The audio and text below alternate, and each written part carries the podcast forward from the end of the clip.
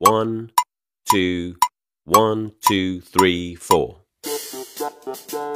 大社会，小新闻，新鲜事儿，天天说。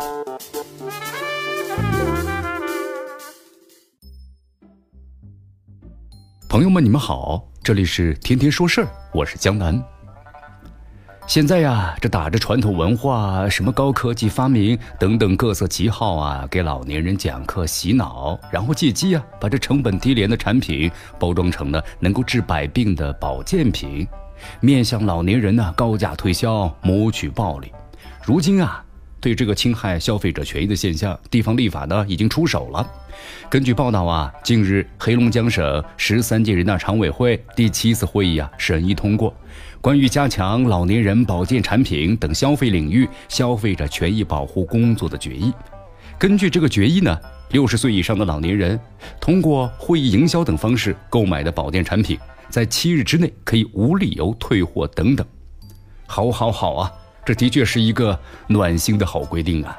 在咱们的现实生活中，总有这么一些不法分子，常常通过会议营销等手段蒙骗老人呢购买什么高级保健品。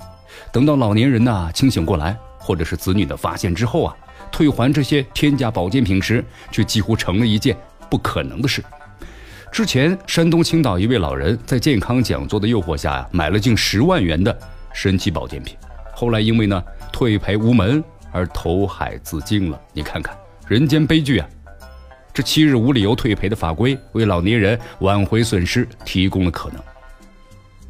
其实啊，江南觉得呢，这一地方立法呀，还有上位法的根据，就是不光光是大家所想而为之。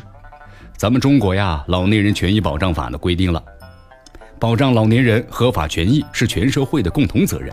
这《消费者权益保障法》呢已明确规定，这经营者和消费者经交易，应当是遵循自愿、平等、公平、诚实、信用的原则。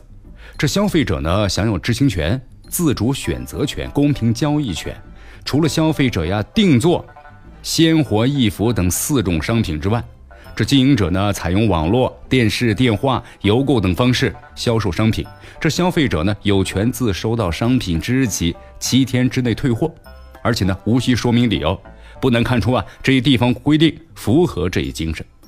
打击天价保健品，仅凭一纸立法真还不够。对于那些打定主意，你看看要蒙骗咱们老年人的不法商家，通常就是打一枪换一个地方。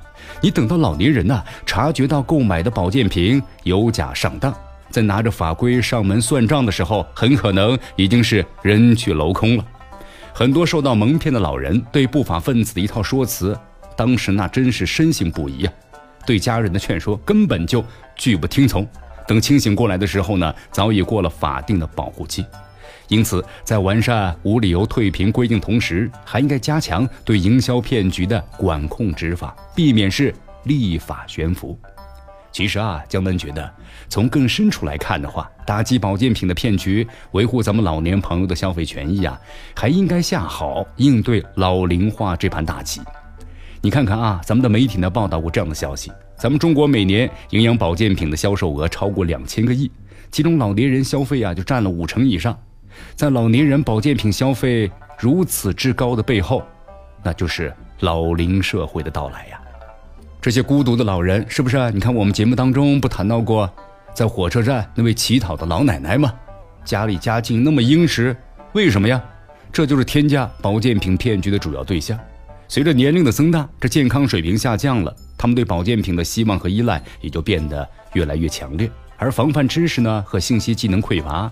你看，个体判断能力不足啊，这子女的知情劝告又滞后无力，就决定他们非常容易为不法的商家围猎受骗。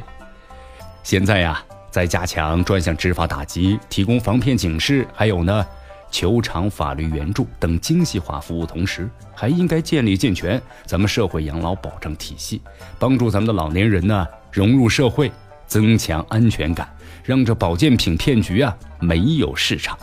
好，这里是天天说事儿，我是江南，咱们明天见。